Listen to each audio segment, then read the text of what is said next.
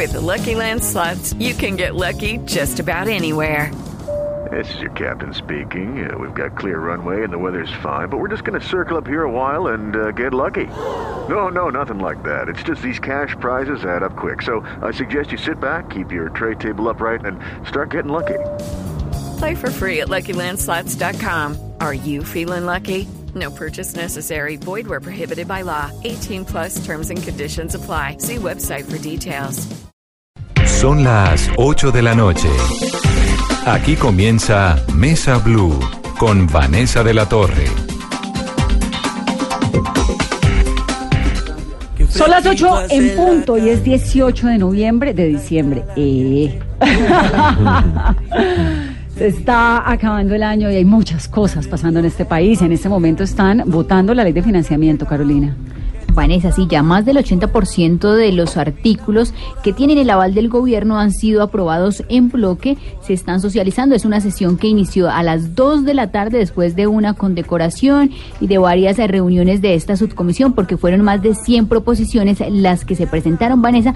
Por ahora, uno de los artículos que más polémica va a generar y que más está siendo comentado a esta hora en las redes sociales es el artículo que busca el impuesto para las modelos de webcam. Con este artículo y este nuevo impuesto, lo que busca el gobierno es de recaudar más de 50 mil millones de pesos. Esto básicamente son las señoritas que están haciendo eh, trabajos sexuales a través de web que tienen que pagar IVA. Esto pues IVA a todo.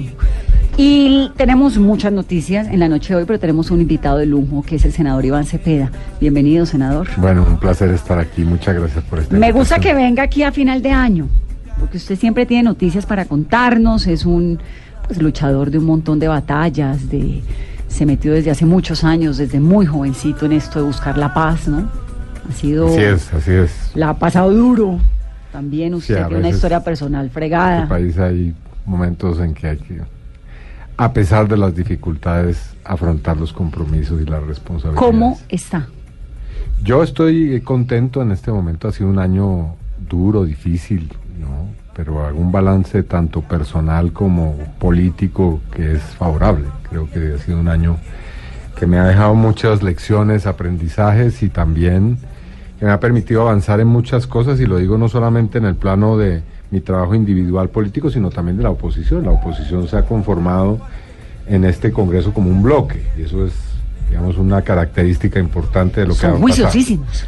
Es una ya una oposición cohesionada en la que estamos una serie de fuerzas políticas y funcionamos realmente de manera cohesionada y eso se ha visto, se ha visto el efecto de eso de múltiples maneras en el trabajo legislativo, en los trámites de los distintos proyectos de ley y actos legislativos, en la movilización social, en, el, en, el, en la consulta ciudadana anticorrupción, en múltiples planos. Así que desde el punto de vista político el balance que hacemos es positivo.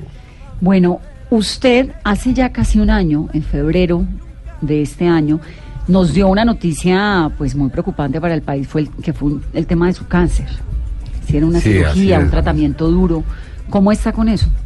Bueno, ya, ya pasé la, bueno, la, etapa más difícil que es la de la quimioterapia. La quimioterapia es un tratamiento muy radical y que deja unos efectos que son eh, realmente muy molestos, por llamarlo de una manera así, digamos, lo menos dura posible. Así que atravesé por ese, ese túnel oscuro eh, lo hice eh, acompañado de mucha gente, el afecto y la solidaridad de mucha gente, eso fue muy importante para mí. Quiero agradecer desde este espacio que me brinda eh, Blue Radio, pues esa solidaridad.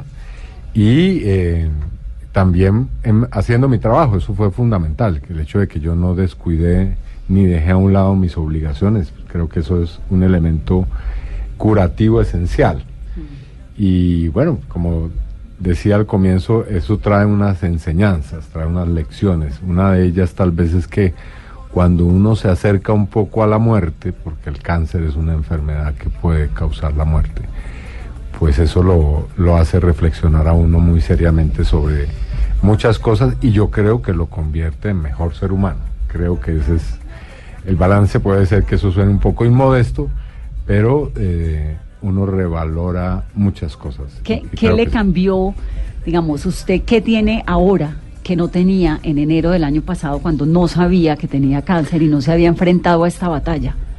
Bueno, lo, lo primero tal vez es que eh, uno toma con mucha más serenidad y tranquilidad eh, la vida, los enfrentamientos políticos, eh, el protagonismo que es tan propio de la vida política. Bueno, eso todo pasa un poco al segundo plano realmente.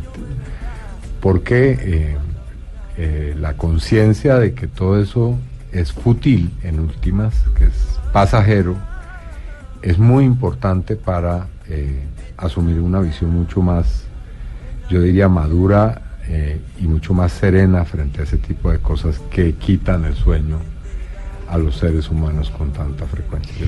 Pero usted ha sido un hombre que ha tenido siempre la muerte cerca, porque fíjese, su papá lo matan, ¿no? Usted eh, pues amenazado tantos años, usted se fue a vivir al exilio, República, estuvo en Praga viviendo en el exilio, estuvo en Cuba, digamos, siempre ha tenido, usted nunca ha estado seguro, sí.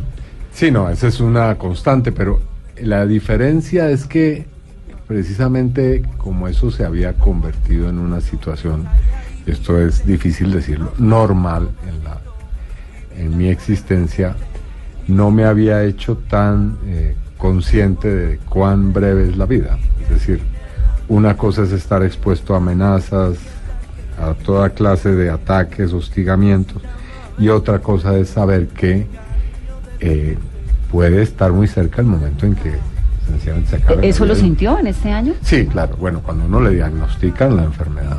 A usted le diagnosticaron un cáncer de colon. Me diagnosticaron un cáncer del colon. Y le dijeron, el pronóstico que tenía que someterme a un tratamiento urgentemente de carácter curativo primero y después un carácter, eh, la quimioterapia que es un tratamiento complementario. Mm. Ahora, el cáncer es una enfermedad que en los primeros cinco años no se erradica de manera, digamos, cierta. Hay que controlarse. Esa es parte del tratamiento. Controlarse primero con una gran frecuencia, después con una frecuencia menos, eh, digamos, cada seis meses después y después cada año. Pero es un peligro latente y obviamente hay que adaptarse a esa circunstancia y ese proceso de adaptación es en un primer momento difícil. ¿En qué entonces arranca este tratamiento, no, de la quimioterapia, todo lo demás? ¿En primero qué momento? la cirugía. Primero fue la cirugía. Sí, es una cirugía radical, difícil. Y después comienza la, la, quimioterapia. ¿Hasta cuándo estuvo en esto? Estuve hasta septiembre de este año, hasta el final, los últimos días de septiembre de la quimioterapia. ¿Y ahora qué sigue? Ahora siguen los controles y un régimen de vida que debe ser disciplinado y sano.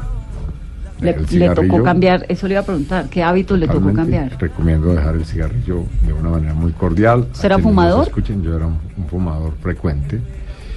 Eh, y es necesario, además de un régimen de alimentación, pues que en este caso restringe mucho las cosas que uno puede comer. Eh, descansar, descansar, tomarse las cosas con mucha más tranquilidad. Cosa que es muy difícil en el Congreso de la República Colombiana. iba a decir, porque es que además con este mare noticioso. En el, en el Congreso colombiano eh, hay cada día infinidad de asuntos problemas y situaciones simultáneas que hay que estar resolviendo. Pero bueno, eso, a pesar de eso, hay que tomárselo con más. Me, me sorprende, sabe lo que me dice, porque usted, pues, con todo lo que ha vivido, ¿no? Con estos, estas amenazas, siempre que en un momento diga, sentí lo que no había sentido antes. Sí, eso es una vivencia distinta, tiene un carácter distinto, ¿no? Y además porque se trata de convivir con la enfermedad, es decir, no eso, ese concepto de que uno lucha contra el cáncer me parece un poquito relativizable. Yo, yo diría que más bien uno debe hacerse amigo de la enfermedad, tiene que aprender a convivir con ella y a aceptarla como parte de la realidad. Es una, una cosa que está ahí presente y con la cual hay que convivir. Obviamente hay que desterrar, pero la mejor forma es adaptarse. ¿Usted en qué cree? ¿Usted cree en Dios? No, yo tengo un, eh, digamos, una concepción en la que no descarto, por supuesto, que hay una realidad mucho más trascendental, ¿no? pero la idea del, de- del Dios cristiano no me convence. Ni siquiera con la enfermedad. Lo que me ha, lo que me ha permitido la enfermedad es acercarme a la, a la condición humana de una manera distinta, ¿no? con mucha más sensibilidad, yo diría. Pues me alegra verlo bien. Gracias, muy amable. Me alegra que esté aquí en esta cabina terminando el año. Porque que- ha sido un, un proceso, digamos, exigente. Sí. Lo primero que había que hacer era buscar mi reelección en el Congreso. Yo tuve que hacer una campaña enfermo. en medio de la, Claro. de la- en medio del momento más crítico de la enfermedad. Y ese fue un reto muy exigente. Y el haberlo logrado fue importante. Fue el haber logrado una votación significativa en esas condiciones fue importante para mí.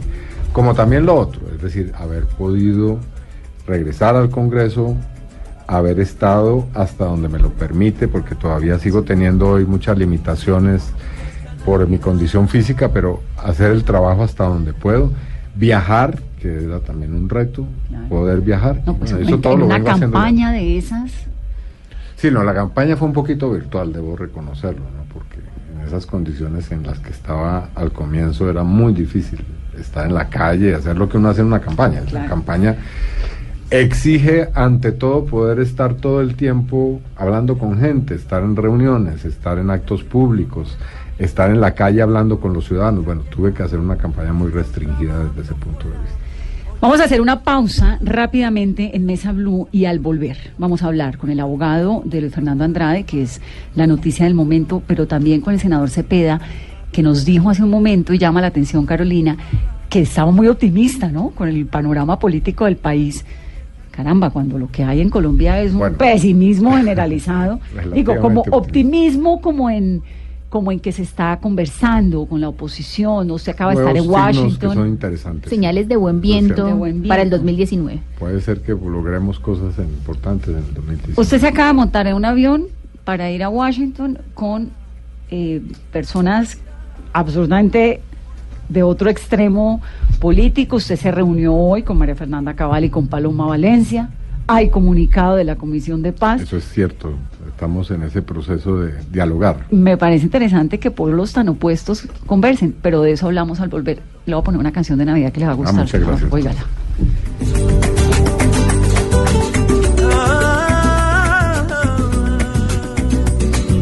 Esta Navidad es la de mi tierra. Las calles visten de gala con sus adornos encendidos, con sus luces de colores, iluminando los caminos, los que llevan a quererse, ya que perdamos el sentido, donde hasta los más valientes tienen miedo a no ser niños, la familia por la calle y la ilusión de los chiquillos nerviosos por los regalos, jugando con sus amigos.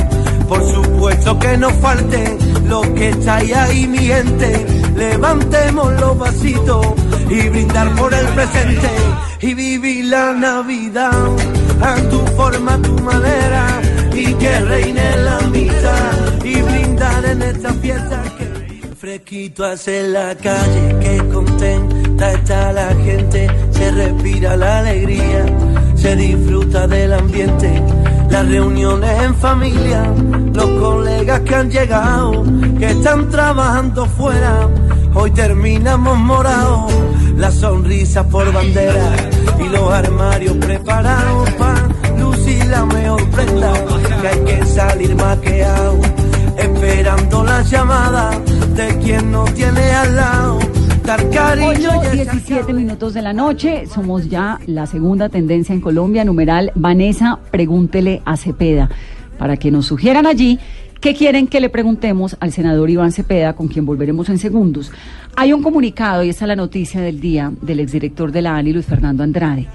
¿Qué dice Carolina? Este comunicado dice Vanessa que viaje a Estados Unidos para disfrutar de vacaciones de Navidad en compañía de familiares y amigos. Claramente me preocupa mi seguridad y la de mi familia ante las intimidaciones que he venido recibiendo. Jesús Albeiro Yepes es el abogado de Luis Fernando Andrade. Doctor Yepes, buenas noches. Vanessa, muy buenas noches. ¿Cuándo se fue el doctor Andrade para Estados Unidos? El doctor Andrade viajó el día sábado en las horas de la mañana hacia los Estados Unidos. ¿En un avión charter de quién?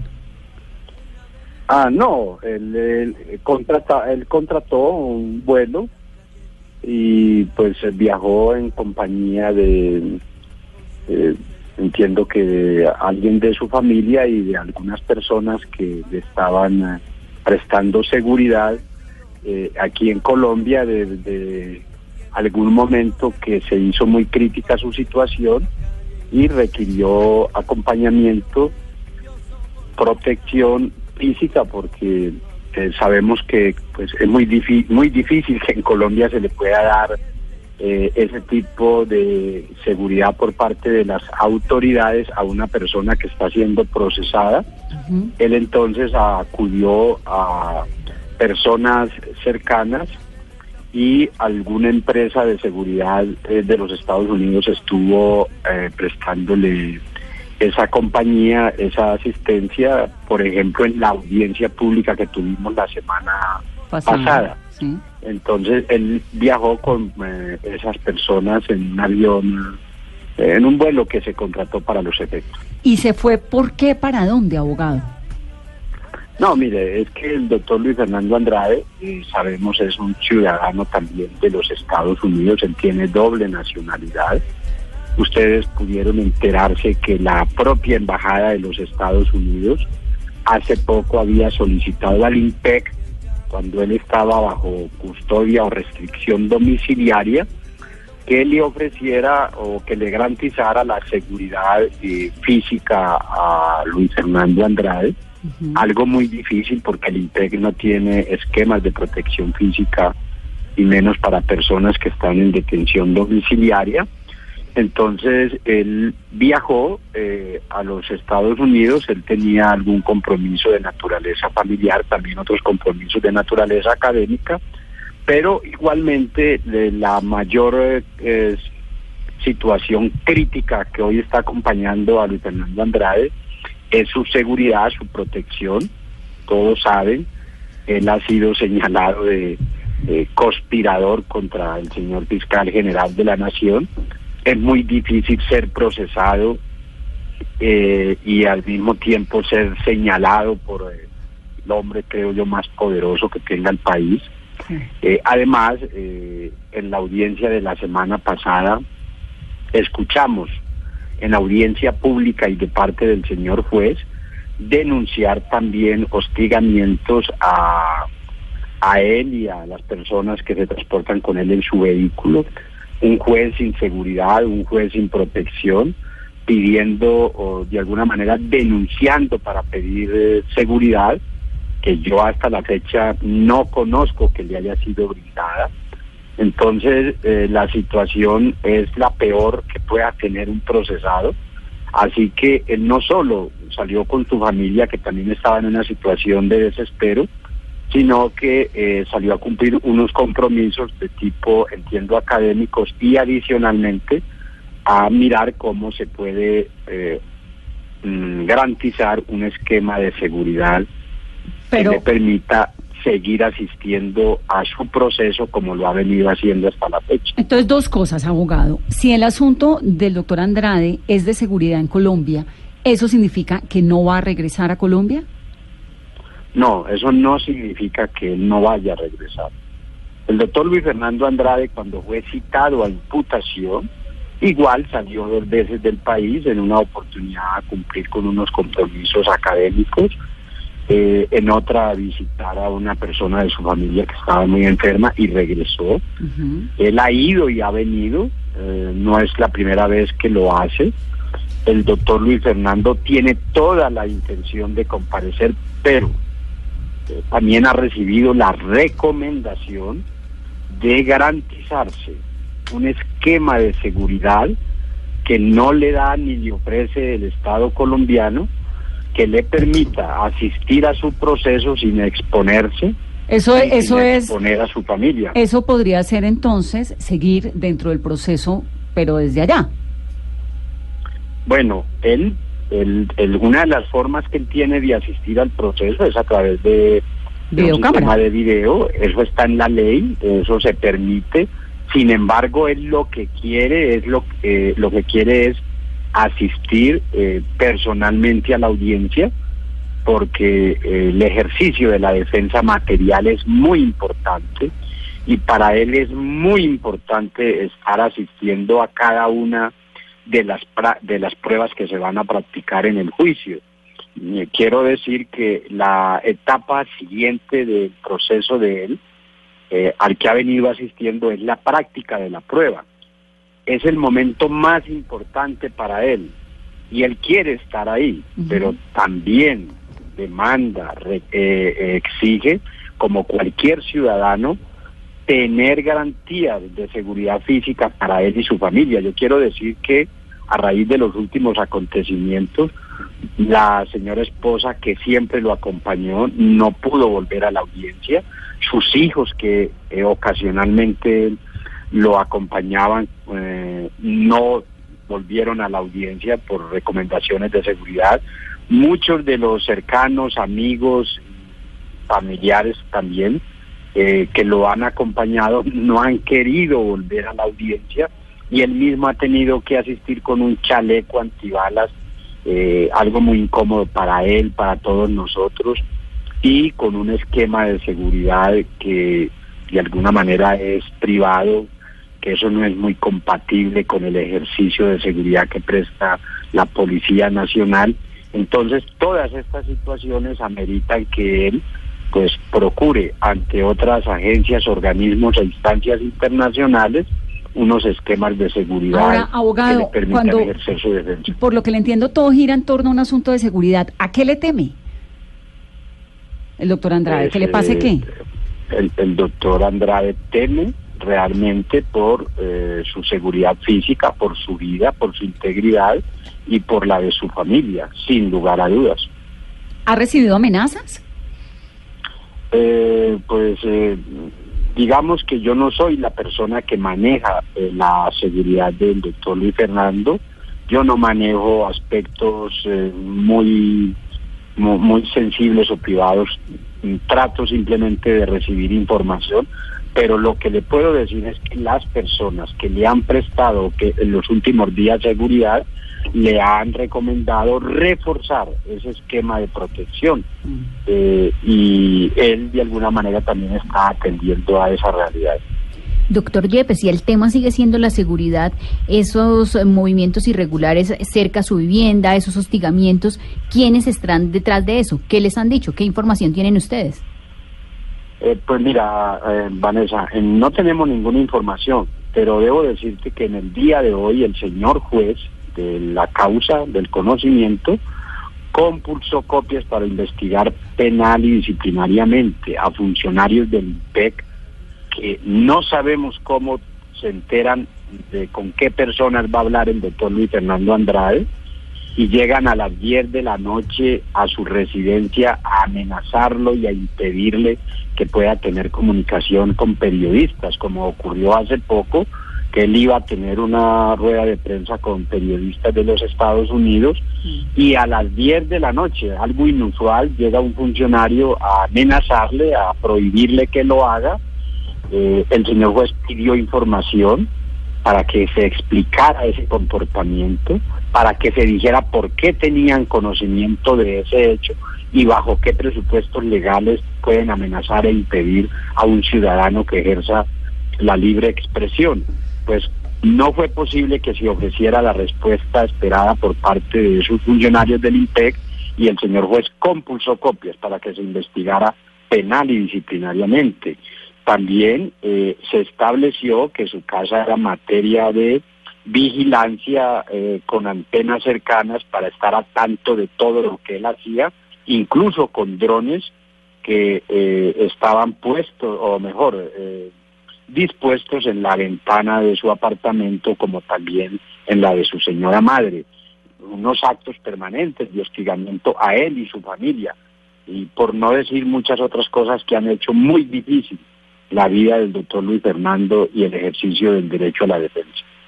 Eh, abogado, ¿él está en algún tipo de colaboración con las autoridades de Estados Unidos? El doctor Luis Fernando no tiene propiamente un, una- un proceso de- formal de colaboración, pero todos los colombianos han escuchado que el doctor Luis Fernando ha declarado una y otra vez que quiere que se conozca a fondo, a plenitud, la verdad de lo sucedido y que en esa medida él no se ahorrará declaración, versión o entrega de documento que pueda ser útil. Lo que puedo decir es que si a él se le requiere para que aporte alguna información, lo hará, cumpliendo el deber que tiene como, como ciudadano colombiano y como ciudadano de los Estados Unidos. Abogado, muchas gracias. Vanessa, muy amable, una buena noche. Mm, Lo mismo, abogado, gracias. Es Jesús Albeiro Yepes, el abogado del exdirector de la ANI, Luis Fernando Andrade. Me parece, Carolina, que aquí hay varias conclusiones. Una, va a seguir colaborando con la justicia colombiana. Dos, quiere volver, pero no necesariamente lo hace, porque puede dar declaraciones a Y la, través de princi- y videoconferencia. la principal preocupación, Vanessa, sin duda es el tema de Tema de seguridad su vida, es que habla de su vida, ¿no? y la de su familia. y la de su familia. Y lo otro que me llama un montón la atención es lo de que, pues en este momento dice el abogado no está colaborando con las autoridades estadounidenses, pero si es necesario, lo afirma. lo afirma. Además ahí hay, doctor Cepeda, una pelea de titanes, que son el fiscal y Luis Alberto Moreno. Yo Hemos creo eso- que y esa ese- pelea nace del gobierno Pastrana hace muchos años.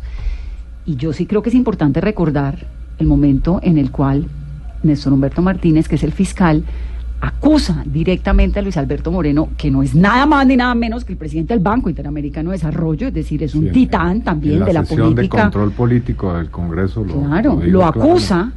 Y es familiar, eh, por supuesto, a Andrade, pero digamos ahí hay una cosa de dos creo es que instituciones este muy caso fuertes. va a ser determinante en el año 2019 y que lo que estamos asistiendo es, para ponerlo en algún lenguaje sismológico, al movimiento de capas tectónicas que van a producir un terremoto en Colombia, porque este caso tiene unas connotaciones muy serias Unas aristas muy serias y tiene y ya comienza a producir efectos. Sí, ¿no? tiene dos eh, personajes, pues, Y, y a otro personaje que es muy importante, que por supuesto está ahí, aval. que es sí, el Grupo Aval y el doctor Luis Carlos Sarmiento El doctor Luis Carlos Sarmiento, que la revista Semana, el fin de semana, pues saca todo Esa portada ya es muy, portada muy diciente.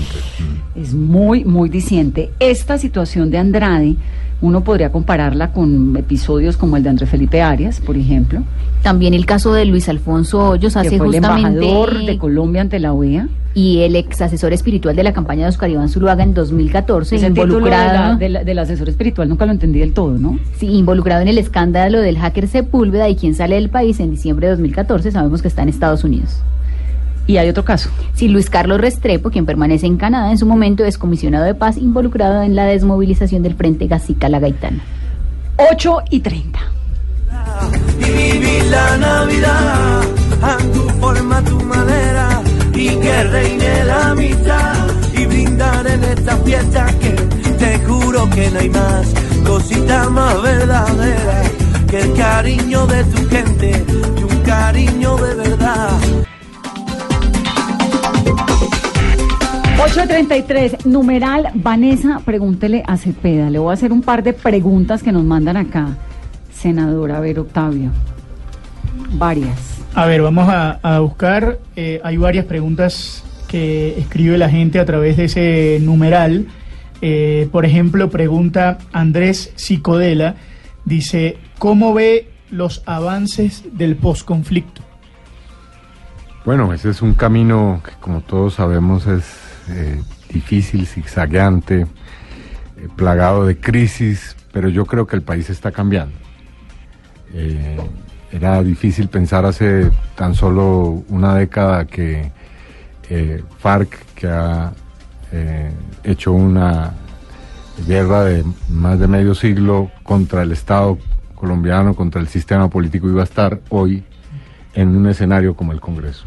E igualmente era difícil pensar que el establecimiento colombiano, que también hace una década consideraba a la FARC como un grupo narcoterrorista, pues vería hoy a sus principales líderes interviniendo en las plenarias del Congreso. Para decir simplemente uno de los hechos que si uno no los ve en perspectiva no entiende lo significativos que son en ese cambio político.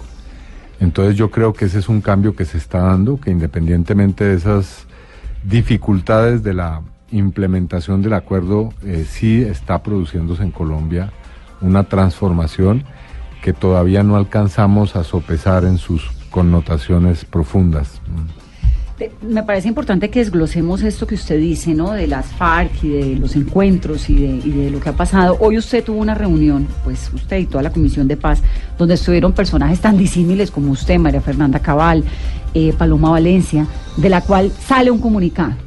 Sí, es la segunda vez que la Comisión de Paz que se ha convertido en la comisión más taquillera del Congreso y tiene 42 miembros. Prácticamente vamos llegando ya casi que a la mitad de los miembros del Senado. ¿Eso es como hay adentro? O sea, ¿usted cómo se la lleva con María Fernanda Cabal, por ejemplo? lo, lo que está ocurriendo y se está normalizando es que haya un diálogo político.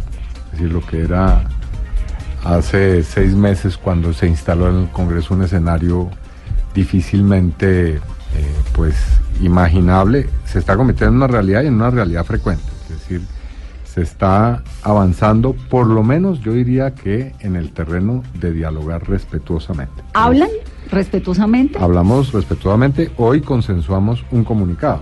Como, antes de que me cuente el comunicado y esto pues a manera de chisme que sí me interesa saber, ¿cómo es su relación con María Fernanda Cabal, por ejemplo? Pues en este momento es cordial, es una relación... Hola senador, hola cordial, sí, tiene saludo y también diálogo sobre asuntos del Congreso, de la política y también sobre asuntos, pues como en toda relación, banales. ¿no? Fluye. Sí, digamos que hay un, diálogo igual con la senadora Paloma Valencia. La última imagen que tengo suya con el senador Álvaro Uribe es en la reunión donde, en la reunión de Macías, ¿no? De la oficina de Macías. En la presidencia del Senado cuando se estaba discutiendo las modificaciones y la reglamentación de la JEP. Exactamente. Esa y ahí, esa reunión, ¿cómo es su relación con, con, Álvaro Uribe? Es una relación tensa, sin lugar a dudas, y es una relación que está en este momento mediada por un hecho y es que eh, estamos no solamente en un conflicto político, sino jurídico. Y eso, por supuesto, tiene unas connotaciones. ¿Pero se ven en los pasillos y se saludan o no? Poco. Pues digo, es una relación bastante. Este ¿Se saluda más con María Fernanda Cabal? No, con María Fernanda Cabal me saludo y, también con Paloma Valencia la diferencia. Pero en algún momento va a llegar, por ejemplo, una foto como la que vimos la semana pasada de Sandra Ramírez entregándole una planta al expresidente Uribe. ¿Habrá un gesto de reconciliación en algún momento? Lo, que es una realidad hoy es que, como lo decía, se está normalizando un diálogo político. ¿Hasta dónde va a llegar?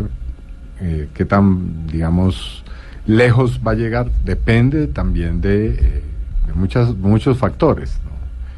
Uno es que se pueda realmente comenzar a construir unas confianzas, eh, hacer realmente unos acuerdos no sobre eh, los temas que considere solamente pertinente el centro democrático, sino también lo que debemos, lo que nosotros pensamos debe ser también objeto de esa conversación. Es decir, la, la discusión no puede ser solamente sobre la jurisdicción especial para la paz. Nosotros quisiéramos discutir, por ejemplo, un tema que para el país es fundamental, creemos nosotros que es un pacto nacional agrario. Ahora, ¿eso qué significa? Bueno, que lleguemos a un mínimo acuerdo sobre cómo democratizar un poco las relaciones en el mundo rural, lo cual podría tener un impacto muy significativo en el país. ¿Qué dice el comunicado al cual llegaron hoy ustedes? Bueno, al acuerdo al cual llegaron. En resumen, es, es un eh, comunicado que está centrado en la, el anuncio del Ejército de Liberación Nacional que se produjo hace algunas horas en términos de eh, declarar o decretar una eh, tregua navideña, es decir, por el espacio de una decena de, días, el ELN anuncia que va a suspender sus acciones ofensivas. La comisión ha celebrado ese anuncio eh, y ha dicho que cualquier eh, alto al fuego permite salvar vidas humanas y ahorrarle al país daños de toda naturaleza. Así que ha celebrado esa declaración, pero también ha instado al ELN a que eh, extienda ese anuncio, extienda en el tiempo y ojalá también eh, sea no solamente alto al fuego, sino de hostilidades. Eso tiene unas connotaciones importantes. Igualmente le ha pedido que eh, dé información sobre una lista de 14 personas que el ELN se supone tiene en su poder. ¿Ese número 14 sale de dónde? Porque Pues es un número que no es ni claro hasta eso. donde nosotros entendemos es una cifra que maneja el gobierno. ¿no? Y así se dijo hoy en la reunión. Entonces, se le pide en el comunicado al ELN que dé información sobre esas personas, por supuesto que las ponga en libertad si están en su poder actualmente. Igualmente, con la el mismo énfasis, la comisión le pide al gobierno, y en eso debo señalar que allí estaba presente el partido de gobierno, que el gobierno haga todos los esfuerzos necesarios para lo más pronto posible reanudar esos diálogos. ¿Hay mesa. ambiente para esa mesa? Pues ese es el que hay que construir. Yo creo que hay dificultades, están en un momento, en un punto difícil, está congelado ese diálogo. Y hay que llenarlo de, de posibilidades, de vías para descongelarlo. Eh, el, el comunicado también tiene un momento importante y es que eh, le, le pide de nuevo una reunión al presidente Duque. Ahora, ¿cuál es la diferencia? ¿Una reunión de quiénes? de la Comisión de Paz con el presidente de la República. Ahora, ¿cuál es la diferencia con otras peticiones que se han hecho? Es que las otras peticiones se habían hecho sin el Centro Democrático. Eso Esta le es iba a petición en la que está respaldada la solicitud por los miembros del Centro Ahí lo firman eh, la doctora Cabal, la doctora... La comisión parece una especie de reino porque es tan grande que entonces para que, digamos, sea inclusiva, tiene ocho copresidentes. Una cosa inusual. No es como todas las comisiones que tienen Mucha presidente, burocracia en esa comisión de paz. sino tiene ocho, es decir, cada presidente representa a una fuerza política. Y entonces está firmado por los copresidentes. Y ¿Que entre ellos, quiénes? por supuesto, está la doctora, la senadora Paloma Valencia, que es la copresidente de- del centro, por el Centro Democrático. Pero también está eh, el senador John Milton, eh, se me escapa su Rodríguez, apellido, de Rodríguez, que representa. Colombia Justa y Libre, que es también parte de la coalición de gobierno. Y de ahí en adelante, pues está la oposición, está el partido de la U, está Cambio Radical, en fin, todas las fuerzas del Congreso. Pero eso sí le da a uno un fresquito, ¿no? Que si se pueden sentar a hablar, que si pueden llegar todos a un comunicado, Pues que si estamos- le piden ustedes estamos en ese ejercicio, con sí. esa firma una reunión al presidente y uno dice, bueno, vamos... Hoy, hoy, por ejemplo, se decía en la comisión que la comisión no puede ser el mismo esta- espacio de la plenaria. En la plenaria hay discusión y hay discusión Dura. a fondo y dura.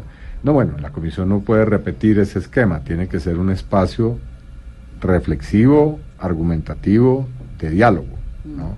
Y ese es, por ejemplo, ¿y eso en qué se expresa? En que no puede haber un pronunciamiento que no sea por consenso. Eso quiere decir que si una de las fuerzas políticas no está de acuerdo con una declaración, un pronunciamiento, Como el una acción, ELN. pues sencillamente no se puede hacer. Como el COSE, ¿no? Bueno, en este caso, aquí lo que se está intentando es precisamente eh, que asuntos como ese del ELN se destrabe y que pueda Es que lo del de ELN es muy complicado porque el ELN no tiene esta organización piramidal como las FARC. Entonces, Bueno, el ELN es una organización que ha mostrado que actúa como organización. Lo demostró concretamente en esa tregua o en ese alto al fuego que hubo durante 101 días en eh, finales del año 2016. si No estoy mal, 2016-2017 o 2017-2018, no, 2017-2018.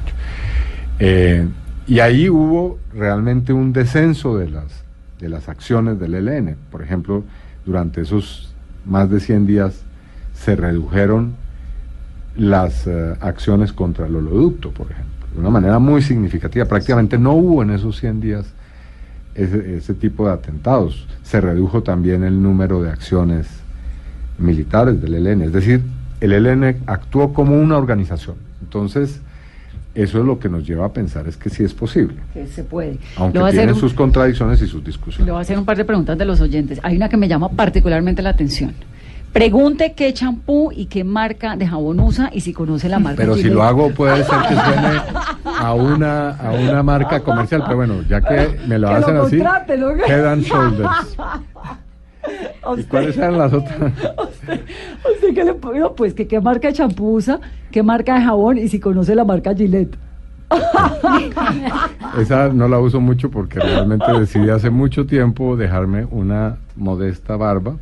Dice, Pai Mei, no, eso no es, mi, no es de mi autoría. ¿Usted qué le pasa por la cabeza cuando la gente le pregunta esas cosas? Bueno, no, pues yo creo que uno vive eh, en, la, en el espacio de la vida pública y tiene que estar dispuesto a dar razón de hasta sus, digamos, momentos más íntimos, ¿no?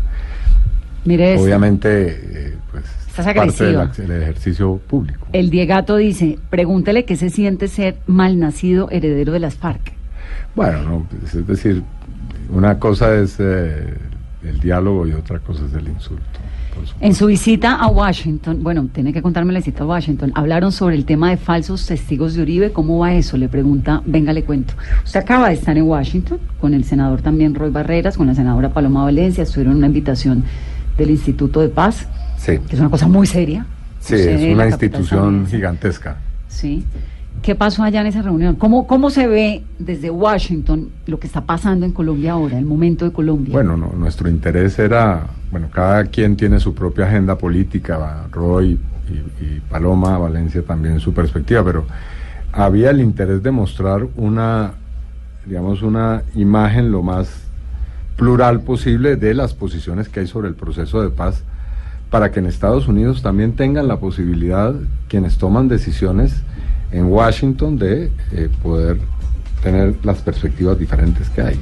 Washington Y esas cambió. reuniones fueron reuniones polémicas, Claro. es decir, nos sentábamos los tres con el- la gente del Congreso y por- obviamente Paloma Valencia exponía su posición, Roy la suya y yo la mía. Claro. ¿no? Y- pero Washington también cambió, porque a usted le tocó el Washington de Sí, Barack Obama. por estamos en otro momento, por supuesto. Este es otro. Y aquí es, es muy importante mostrarle a los políticos que toman decisiones en Washington que Colombia no se reduce al problema del narcotráfico, que Colombia no se reduce al problema de su relación con Venezuela, sino que también hay otros asuntos que son importantes que ellos tengan en cuenta en el momento de fijar eh, políticas como la que van a fijar en próximos meses, que es de nuevo examinar cuál va a ser el monto de, los recursos del- que van a destinar a Colombia. Y Paz Colombia, ¿no? Que es la continuación del Plan Exactamente, y, y- y en eso es muy importante llenar de argumentos a los congresistas, al Departamento de Estado, a quienes tienen, digamos, la, la decisión política en esa capital tan importante. ¿Le dio a usted qué sensación frente a Venezuela? Con este contexto de que Nicolás Maduro se posiciona pues en menos de un mes, en 20 días. Bueno, la, la- la conversación que sostuvimos sobre el tema en el Departamento de Estado eh, muestra que no hay una posición oficial de eh, incentivar una intervención militar o una confrontación militar. ¿No? Yo no tengo duda de que hay seguramente sectores políticos De acá y de allá. esa lógica. No solamente eso, ahí hay un triángulo que es Sí, triángulo de las sí. Bermudas, es Washington, Bogotá y Caracas. Caracas, sí, También en. Caracas hay gente que no descarta o incluso sueña con esa posibilidad. Mm. Pero precisamente nuestra labor como gente responsable consiste en bloquear, anular, digamos, hacer que esa posibilidad sea desde todo punto de vista inviable. Y parte de, de los argumentos que planteamos allí van en esa dirección. Es decir, mostrarle a Estados Unidos que cualquier aventura de esa naturaleza puede terminar en un desastre para la seguridad de la región y para la propia seguridad Bueno, de Estados eso, Unidos. eso lo sabe uno con la sensatez, ¿no? De la geopolítica. Bueno, pero acabamos de ver que uno en, escucha en Caracas estaban unos aviones, unos aviones rusos. y entonces esta mañana con Néstor Morales tener- hablaba eh, el embajador de Rusia en Bogotá y decía que no, que los aviones iban siempre, que eso era una cosa aquí no- normalísima. aquí no hay ese tipo de escenarios. Las guerras internacionales han terminado de ser guerras bilaterales, ya no se enfrentan dos estados, las guerras internacionales hoy son guerras multilaterales. Eso es, Siria lo demuestra y hay infinidad de ejemplos que podríamos citar sobre eso, así que la idea de que va a haber una especie de golpe quirúrgico No, no, en como cuando en como, como con es- Panamá eso ya no ocurre. eso no existe ya. Hoy estamos en un mundo multilateral en el cual no solamente se han globalizado las relaciones económicas, políticas, sino también militares. Ahora, Estados Unidos tiene una experiencia que ya le quedó clara con Afganistán, con Libia, con Siria, con Irak. Y es una gran pregunta de qué pasa al día siguiente de la intervención militar, porque al día siguiente usted necesita unas instituciones que restablezcan el orden, que le den seguridad a la gente, que atiendan a los heridos, que fortalezcan la democracia, etcétera. Y creo que las experiencias que han tenido, pues, Son les dejan claro que han sido fatales. Sí, en todas partes. ¿Eso lo están viendo así en Washington o no? Bueno, en primer lugar, como decía, no nos, no nos plantearon que ese sea un escenario eh, inminente. Eh, pero en esto hay que tomar todas las precauciones y, y precisamente de lo que nos encargamos, eh, por ejemplo, el senador Roy Barreras y yo tuvimos una conversación con el secretario general de la OEA, Con Almagro. con Almagro, en la cual le planteamos eh, evidentemente que sería muy mala idea que el próximo 10 de enero, y esto, esto no lo hicimos a título de la Comisión de Paz, hay que decirlo, sino Roy representando su fuerza política y yo la mía, eh, expresarle que el 10 de enero sería muy lamentable que se produzca, por ejemplo, una ruptura de relaciones diplomáticas. Que está ah, pegado de un hilo, ¿no? Porque además Pues, hay unas cartas que esperamos llegan de ese no Venezuela. sea el, el- el escenario, porque eh, Colombia es un país que tiene unas relaciones con Venezuela que son, eso se ha dicho muchas veces, simbióticas. Ahí en Venezuela hay millones de personas de nacionalidad colombiana que dependen de, por ejemplo, cosas tan sencillas como las relaciones consulares. Sí, sí, sí, sí, sí, sí, sí, sí. Y sería realmente pues una catástrofe que se rompieran las relaciones. Ahora, Colombia lo que dice, lo que ha dicho el canciller, es que se apega a las decisiones del Grupo de Lima, que no reconocen, por supuesto, esta nueva. Sí, bueno, ojalá sea así porque, ¿Cuál, cuál es porque el Grupo de Lima eh, tenía una posición frente a unos temas que Colombia no, No compartida. no compartía. ¿Cuál es su opinión de Nicolás Maduro? No, yo considero, y en esto quiero ser muy claro, que el modelo que ha eh, implantado Maduro en Venezuela es un modelo regresivo, profundamente lesivo y, y que, a mi modo de ver, le hace mucho daño. Pero usted en algún pueblo momento le gustó el chavismo, a- la revolución revo- eh, A mí la personalidad de Chávez me parece una personalidad distinta a la de Maduro. Yo ahí establo una diferencia. Chávez hizo una, digamos, una política en la cual un respeto a la institucionalidad durante la época de Chávez, y quiero recordar un hecho sobre eso en particular, Chávez no eh, metió a la cárcel a quienes le hicieron el golpe de Estado, por ejemplo. Sí, Así que yo ahí veo diferencias. ¿no? Hoy en día hay una situación distinta en Venezuela. Antes de que, de que se me acabe el tiempo, doctor Cepeda, ¿cuál es el recuerdo de la Navidad más especial que usted tiene? Yo creo que siempre que estuvimos con mi padre, mi madre, en familia, fue muy especial. ¿En dónde? ¿En Cuba o en República Checa o en dónde? En- especialmente en esas épocas que sí teníamos una vida, digamos, medianamente tranquila. Después las cosas se complicaban siempre y a veces no se pudo hacer la reunión familiar en esas fechas decembrinas. ¿Y este año qué pide? Paz, Usted- paz. usted Siempre mi obsesión es que logremos consolidar ese acuerdo en su implementación y que se pueda desentrabar el diálogo con el. Usted el 31 es de los que champaña, uvas. Sí, todas estas tengo cosas? algún tipo de agüero, sí. Bueno, no sé si eso funcione, pero lo hago de todas maneras. Curarse en salud, ¿no? Sí, por si acaso. Sí, por si acaso. sí. Le deseo mucha salud para Muchas el gracias, 2019. Vanessa. Muy amable Le deseo por mucha este suerte en ameno sus, diálogo. en sus esfuerzos de paz. Muy que si le funcionan, pues vamos bien el país, ¿no? Creo que es de todos nosotros. sí. Es una tarea de todos nosotros. Y gracias siempre por venir acá, por estar con nosotros. Muy amable, realmente. Bueno, Caro, ¿en qué quedó la, la ley de financiamiento? Rápidamente le tengo el resumen de lo que se ha aprobado hasta ahora, Vanessa, y es lo siguiente. Un segundo, por favor, y aquí está nuestro resumen. Y se ha aprobado, mire, Vanessa.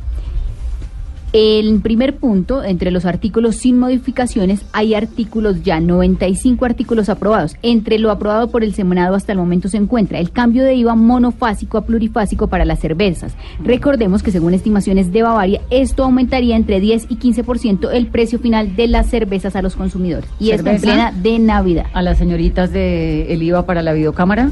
Sí, señora, ahí vamos. Ahí vamos. Bueno, 8.59, que tengan una muy feliz noche, que sueñen con un país mejor, que lo tratemos de construir todos los días. Mañana tenemos otra Mesa Blue. Doctor Cepeda, lo despido otra vez. Gracias. Muchas gracias, Vanessa.